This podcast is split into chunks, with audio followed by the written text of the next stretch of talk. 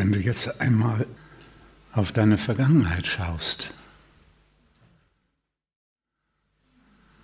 wie viele unerledigten Themen laufen darum. Unerledigt ist so etwas wie, ah, das hätte die damals nicht mit mir machen dürfen. Das ist eine Sauerei. Das hätte nicht sein dürfen. Oder die Eltern, die hätten nun einiges besser sein können, als sie waren.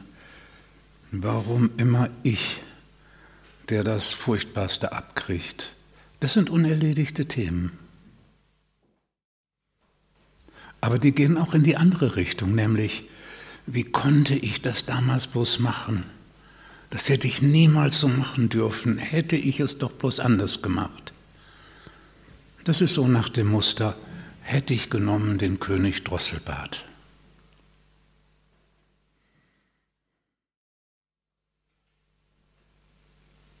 Das sind unerledigte Themen. Und ein großer Teil therapeutischer Arbeit wird darauf verwendet, diese einzelnen Themen durchzuarbeiten, damit man sie lösen kann, erledigen kann. Und das ist auch gut. Aber du kannst natürlich auch alle auf einmal beenden, indem du dich dazu durchringst zu sagen, wer bin ich, dass ich Ansprüche zu stellen hätte, dass irgendetwas hätte anders sein sollen, als es gewesen ist. Wer bin ich, dass ich Ansprüche zu stellen hätte, so als wenn ich wüsste, dass ich Besseres verdient hätte, als mir zugekommen ist?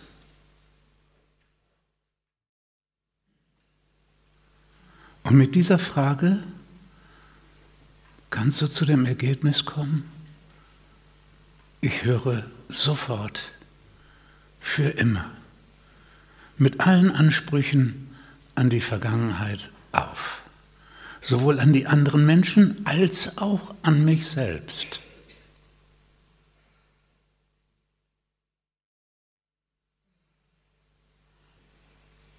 Kein Anspruch mehr.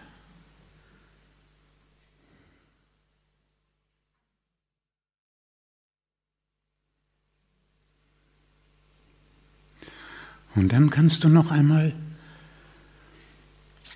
ein zweites nachschieben.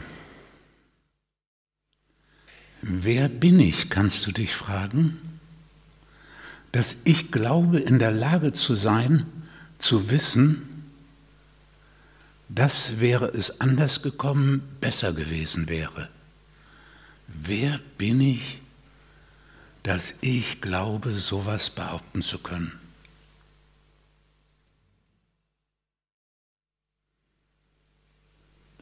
Und dann ist Schluss. Dann ist Schluss mit der Vergangenheit. Erleuchtung ist so selten, dass wenn du sie findest, mit hundertprozentiger Sicherheit weißt, alles, was gewesen ist, hat auf seine Art dazu beigetragen.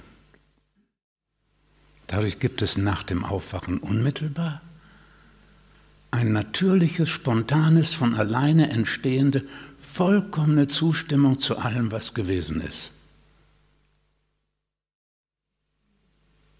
Nur, nur wenn dieser erwachte Zustand dann wieder so löchrig wird wie so ein Schweizer Käse, dann kommen wieder die Gedanken, ach, hätte meine Tante mir doch das Schloss vererbt.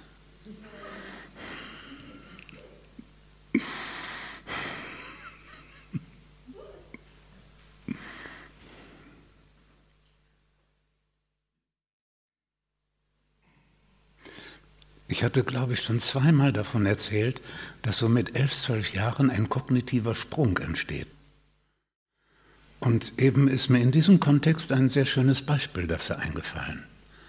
Da hat ein elfjähriger Junge so, ging auf den 12. oder 13. Geburtstag so zu, also mir gesagt, Christian hat er gesagt, wenn ich nicht mit mir einverstanden wäre, dann ist das doch eigentlich Gotteslästerung. Das ist eine komplexe mentale Operation, sich vorzustellen, anders zu sein, als er ist und das aus dem Blickwinkel des Absoluten zu betrachten, sich an dessen Stelle zu setzen, das ist eine mentale Operation, die kriegt ein Zehnjähriger noch nicht hin. Ja, und es ist ganz klar, wenn ich mit mir nicht einverstanden bin, wenn ich sage, ich müsste anders sein, weiß aber, ich bin erschaffen nicht von mir selbst, sondern vom Absoluten aus der Lehre manifestiert. Und ich sage, ich hätte anders sein müssen, dann sage ich damit, das Absolute hat Unrecht getan.